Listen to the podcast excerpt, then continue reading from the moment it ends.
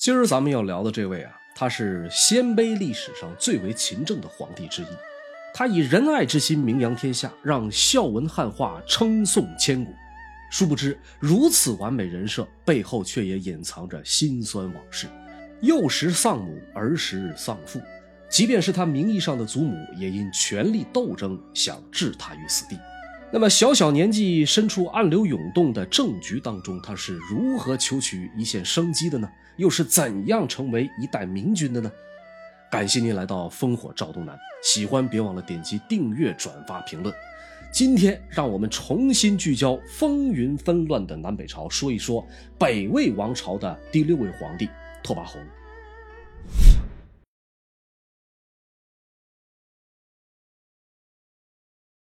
公元四百六十七年，黄兴元年，还是北魏皇太子的献文帝刚刚虚岁十四，他的汉人嫔妃李氏就为他生下了个男孩，就是我们这一期的男主角孝文帝拓跋宏。如果纵观拓跋宏一生，过得最痛苦难过的便是他的童年时期。众所周知，早婚早育是鲜卑拓跋的家族特色。到了拓跋宏这代，在权力的推波助澜下，更是将这一特色发挥到了极致。当年太后冯氏平定已婚之乱，弄了个垂帘听政。继位以后的献文帝一直都被冯太后压着，直到他用自己的儿子拓跋宏的抚养权从冯太后手中换回了执政大权。拓跋宏三岁那年啊，被献文帝立为皇太子，本来是件大喜事但是北魏有子贵母死的祖制。拓跋宏的生母李氏因此被赐死，母子二人从此天人两隔。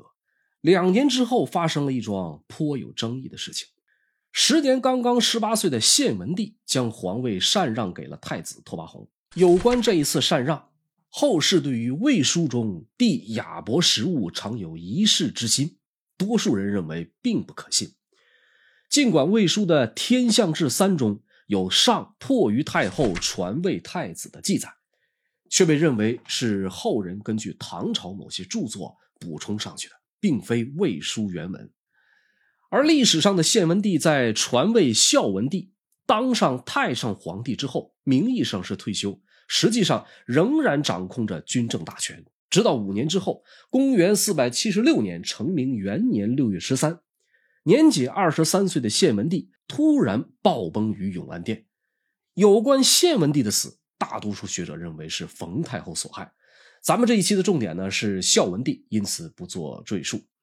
由于当时的孝文帝拓跋宏刚刚十岁，那么顺理成章，皇太后冯氏被尊为太皇太后，北魏自此再度进入到了女主当政的时期。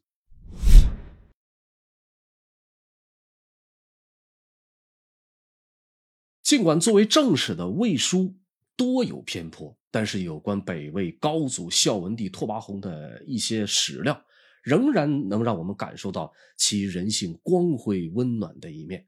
话说有这么一年，献文帝的后背长了一个大号毒痈，就是这么一个毒痈，让献文帝疼痛难忍，彻夜难眠。当时只有四岁的拓跋宏看到后非常难过。不但亲尝药剂，还直接用嘴替父亲吸出脓汁，这让满朝文武对拓跋宏的品格是刮目相看，成为了一段佳话。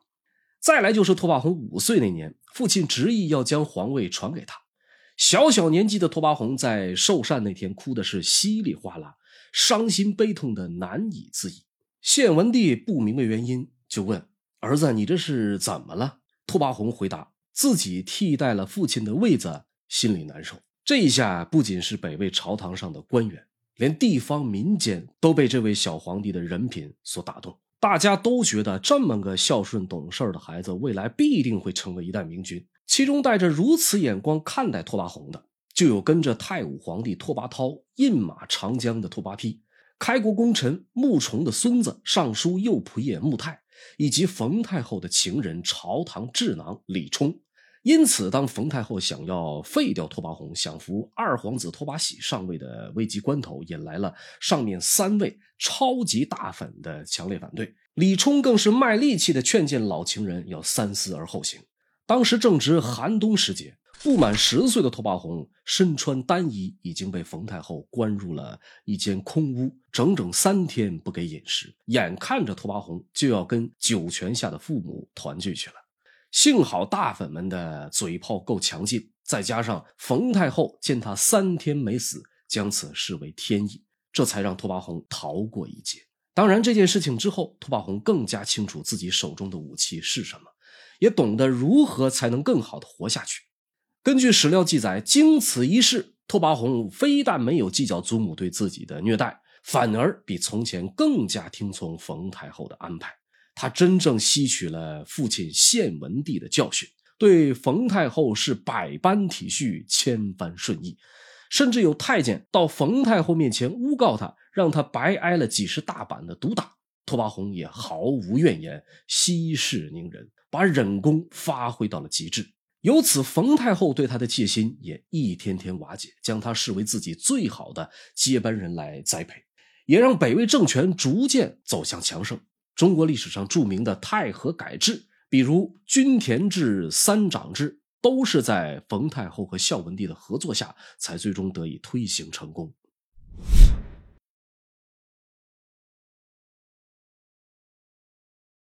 到了公元四百九十年，太和十四年。九月的一天，在北魏首都平城的皇宫大内啊，不知道从哪儿飞来了一群野鸡。这些野鸡全部都落在了太华殿，而且是清一色的长尾华翎的雄鸡。正当人们啧啧称奇的时候，从太和殿方向传来哭声。两度临朝称制，影响北魏政权二十多年的太皇太后冯氏崩逝了，享年四十九岁。这位政治上强硬狠辣。私生活饱受非议的千古一后，父祖国家曾被拓跋家歼灭，他自己早年更是以奴婢的身份进入北魏的后宫啊，机缘巧合让他逐步登上高位，继而对北魏乃至后来的周齐两朝都有着极其深远的影响。而随着太皇太后冯氏退出历史舞台，孝文帝拓跋宏也终于可以彻底放开手脚。尽管冯太后为了权力和私欲处死了他的生母李氏，谋害了他的父亲献文帝，然而也正是这个女人将其抚养成人，将自己二十几年治国理政的经验倾囊相授，让拓跋宏这位年轻皇帝在亲政后大胆创新，勇于改革。因此，除了多年以来的祖孙情谊，也不排除意在笼络朝中勋贵。孝文帝拓跋宏在冯太后的。过世之后，悲痛欲绝，曾五天五夜不吃不喝，坚持守孝一年，才临朝听政。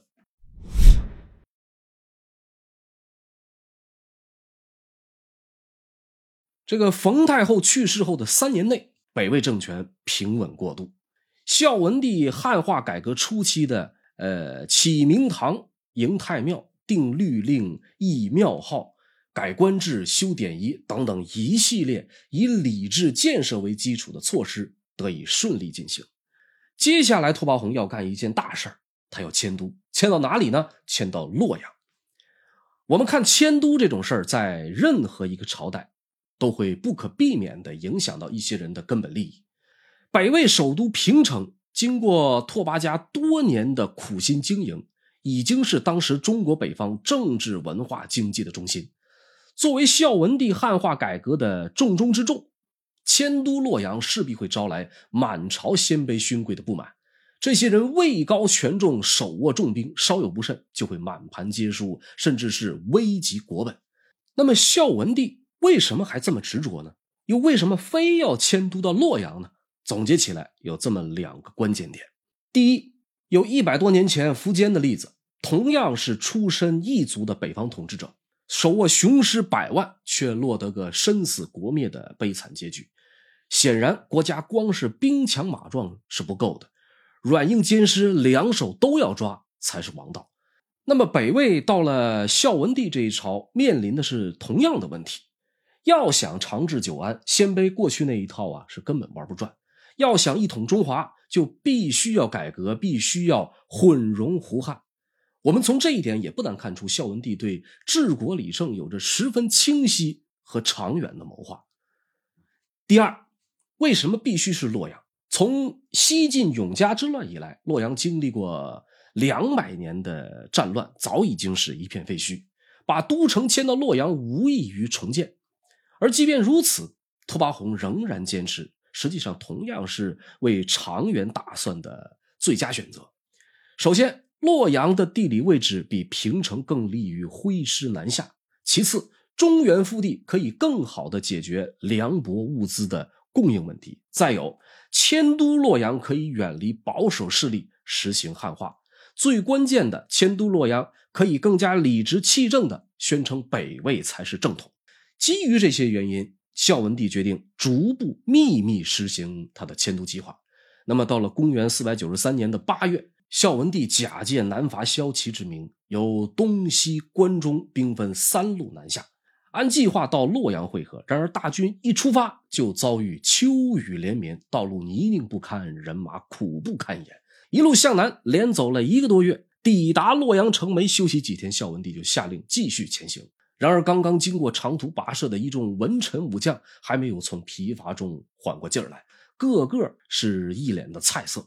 辅国大将军李冲西行而出，带着一群汉臣跪了一大片，死活就是不想再往前多挪半步。孝文帝见状，很生气地说：“南伐是早已定下的国家大计，现在你们来这一出是想干什么呀？”李冲回答说：“不能折冲帷幄，坐至四海，都是臣等的错。陛下您圣驾亲征，我等自当亡躯尽命，笑死荣行。然而现在阴雨连绵，士马困弊，想那南方路途遥远，水疗更甚。况且南齐国主萧泽刚刚去世，古不伐丧，趁现在班师回朝，余意为允。”孝文帝说：“卿等以水雨为难。”到了冬季，不就迎刃而解了吗？马上就是十月，如果那个时候雨水仍旧下个不停，再办事也不迟。古不伐丧的道理用在诸侯同轨之国比较合适，非王者统一之文。再说，已经都走到这儿了，怎么可能说回去就回去呢？可李冲又说：“此次南伐，天下所不愿，只是陛下您的想法而已。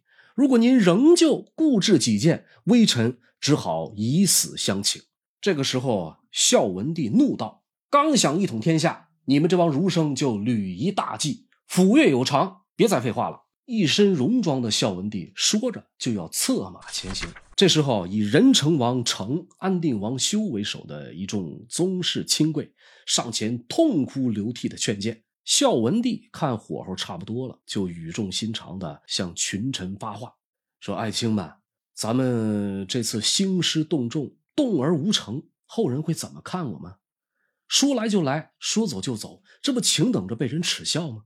我大魏世居荒漠，能有现在的美好幸福生活，正是因为元祖为重南迁才开创的千秋霸业。现在如果不南伐，那就迁都于此，光宅中土，正当其时。大家觉得怎么样？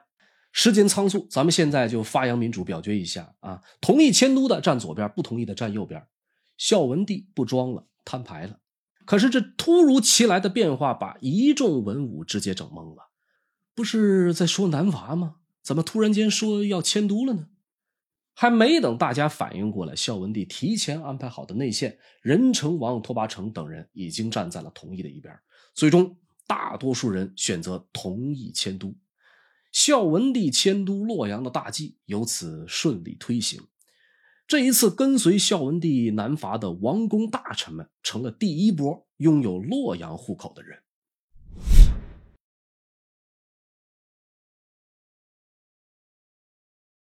孝文帝迁都洛阳之后，在大力推行汉化改革的政策影响下，禁止胡服胡语，改穿汉族服饰。三十岁以下的鲜卑人全部改从中原正音。原来的鲜卑两个字、三个字的复姓全部改为汉姓，拓跋氏改姓元，独孤氏改姓刘。迁居洛阳的胡人死后要葬在黄河以南，不能反迁于北方。这突如其来的文化变故让不少鲜卑勋贵相当的不适应。袁弘的长子袁询就是其中之一。身为太子，孝文帝对他寄予厚望，同样是从少年就开始接受儒家教育。袁询的性情却和孝文帝截然相反。由于他身体肥胖，不适应洛阳炎热的气候，所以屡次打破规矩，在宫中带头穿胡服，还不好诗书，成天以鲜卑人的放牧围猎为荣。终于在公元四百九十六年太和二十年八月，孝文帝巡幸松岳之际，留守洛阳的元勋想借机逃回平城。如果这事儿放在一般人身上，十四岁的少年想回老家，这没什么大不了的。但元勋是北魏的皇太子，在挟天子以令诸侯频发的南北朝，这可是大逆不道的禁忌。元勋本来准备抢来军马，然后轻骑北逃，旧都平城。好在领军将军袁衍下令将其控制，这才防止事态的进一步扩大。巡视归来的孝文帝得知儿子这般行迹，十分震怒，叫上自己的二弟袁喜，兄弟二人轮番上阵，痛打了太子一百多板子，让他足足在床上躺了一个多月。待伤势养好后，孝文帝又下令将元洵贬为庶人，只提供最简单的衣食，让他饿不死也撑不着。待元洵被软禁了好一阵子，因为被人告发谋反，孝文帝最终对他下了赐死的诏令，不日将次子元恪扶上了太子位。可以说，在废太子立明主这件事上，孝文帝的操作简直是一气呵成，步骤清晰，安排合理。面对自己的亲骨肉，同样是决绝到底，没有一丝的犹豫。也因为他这种是非分明的性格，促使北魏没费多少力气便彻底完成了汉化。而如果我们更进一步的探究，之所以对元勋几乎丝毫不念父子之情，我们从当初孝文帝对群臣所说的一番话中，就能看清整个事件背后的真相。孝文帝要废太子，李冲、傅亮等人免官棘手求情。孝文帝元宏语重心长地说：“爱卿，你们所求的是私事。”而我考虑的却是国事。古人有言：“大义灭亲。”现在元勋准备违抗父命，逃叛北归。天下未有无父之国呀！他这是包藏祸心。这种逆子今日不灭，将来必是国家大祸。等我一旦不在了，恐怕会再来一次永嘉之乱。我们从孝文帝的这一番话语中不难看出啊。他真正担心的，并非当时只有十四岁的元勋，而是元勋背后那些以旧都平城为大本营的保守派。如果不予追究啊，就等同于埋下了一颗定时炸弹。稍有不慎，轻则让汉化改革成果付之东流，重则很可能像西晋末年的永嘉之乱一样，国将不国。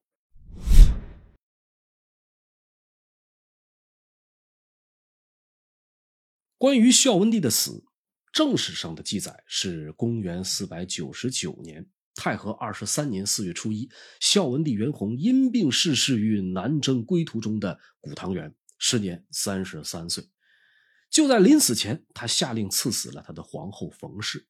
而这位冯氏之所以有这么凄惨的结局，原因则是他自己不甘寂寞，以及一位名叫高菩萨的太监的出现。让我们把时间拉回到公元四百九十七年，太和二十一年，孝文帝在内政优异的情况下，发动了南征骁骑的战争，并且在南齐反复内斗的时候取得了重大胜利。到了四百九十八年，太和二十二年，双方开始焦灼。然而，就在这个节骨眼上，洛阳后宫传来的一则丑闻，不仅让他放弃了如火如荼的战场，更加重了他积劳成疾的病况。早在冯太后在世时，曾先后给孝文帝娶进四位冯家女，都是太师冯熙的女儿。那么，孝文帝临终前赐死的这位大冯后，当年是十四岁入宫，因为容貌出众、举止妩媚而深受孝文帝的喜爱。然而，就在他与孝文帝感情甚笃之时，突然身患重疾，被冯太后遣送出宫当了尼姑，皇后的位置便落在了三妹妹的头上。然而，这后位可替，人心不可替。冯太后过世后，袁弘马上将病愈的大冯后迎接回宫，不仅宠冠后宫，还重新让她当上了皇后。即便他没给袁弘生下一儿半女，袁弘对他还是一往情深。可惜，袁弘的这片痴心啊，终究是错付了。就在他励精图治、忙于治国打天下的时候。生性风流的大冯后不甘后宫的寂寞生活，与太监高菩萨私通淫乱。是的，你没有听错啊，就是太监高菩萨。我想这位高先生啊，要么是个假太监，要么就是别有秘术。如果不是大冯后嚣张跋扈，非逼迫宋王刘昶的一双彭城公主嫁给自己的弟弟，使得彭城公主一怒之下揭发了他的丑行，想必在前线卖命的孝文帝到死都会被蒙在鼓里。头顶草原这种事儿，在一定程度上大大刺激了孝文帝。本来就已经积劳成疾、卧床养病，这一下更加加重了他的病情。恰逢此时，南朝齐明帝萧鸾去世，北魏就以古不伐丧为由班师回朝。可是，即便事情已经败露，洛阳的大冯后在那边依旧我行我素，私下里大量收买后宫的侍从，一边联合母亲常氏勾结女巫，想用巫术咒死袁弘，一边毫不避讳与情人继续淫乱。还声称自己将要仿照姑母冯太后临朝听政，对身边的人们许以高官厚禄，这让袁弘彻底放下了对他的感情。涉事人员该杀的杀，该抓的抓。这天夜里，孝文帝在寝宫召见冯后，只留下一名常年跟随左右的贴身护卫，命令冯后坦白一切罪状。或许是因为有些过往啊，污秽不堪，一开始冯氏啊羞于启齿。孝文帝只好命身边的护卫以棉絮堵住耳朵，还小声叫了几遍，确认护卫听不见。如此这般，冯后终于开口交代。至于其中的细节，史料当中完全没有记载。考虑到冯氏数十年根基深厚，以及三年前已经废过一个小冯后，孝文帝决定将大冯后幽禁于后宫。只不过家事儿还没处理完。南方前线战败的消息，迫使袁弘不得不第三次踏上征途。在与南齐的一场胜仗之后，孝文帝袁弘走到了生命的尽头。弥留之际，他为太子袁克安排了包括弟弟袁喜、皇叔袁成在内的六位辅政大臣，还下令将失德的大冯后赐死，以免日后他借太后之名搅动朝纲。自此。五岁登基，在位二十七年的孝文帝袁弘与世长辞，太子袁克于鲁阳继位，成为北魏第七位皇帝，史称宣武帝。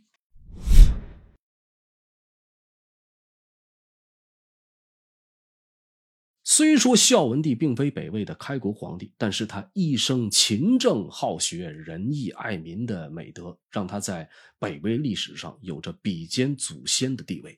也为他迎来了极为罕见的高祖庙号。当然，站在历史长河的边缘，有人会觉得是他不加洋气的全盘汉化，才导致北魏帝国在他去世二十五年以后发生六镇之乱，最终分崩离析。也有人觉得，如果不是孝文帝大力促进民族融合，那么我们也将不会看到日后强盛的隋唐，甚至不会看到中华文明的浴火重生。我们说。历史永远不是非黑即白。有现代学者研究表明，六镇之乱的根本原因是边镇下层镇民与上层将官之间的内部矛盾所引发。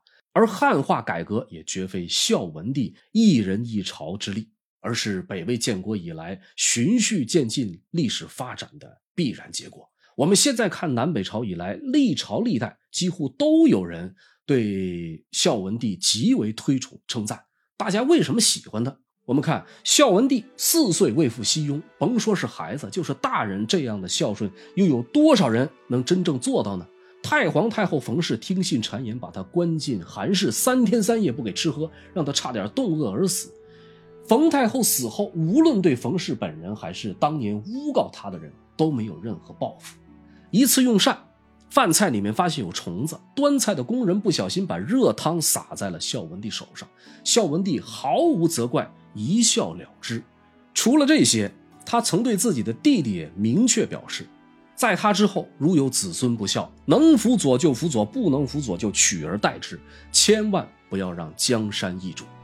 我们看，相比南朝此起彼伏的父子兄弟骨肉相残，这是何等胸襟呢？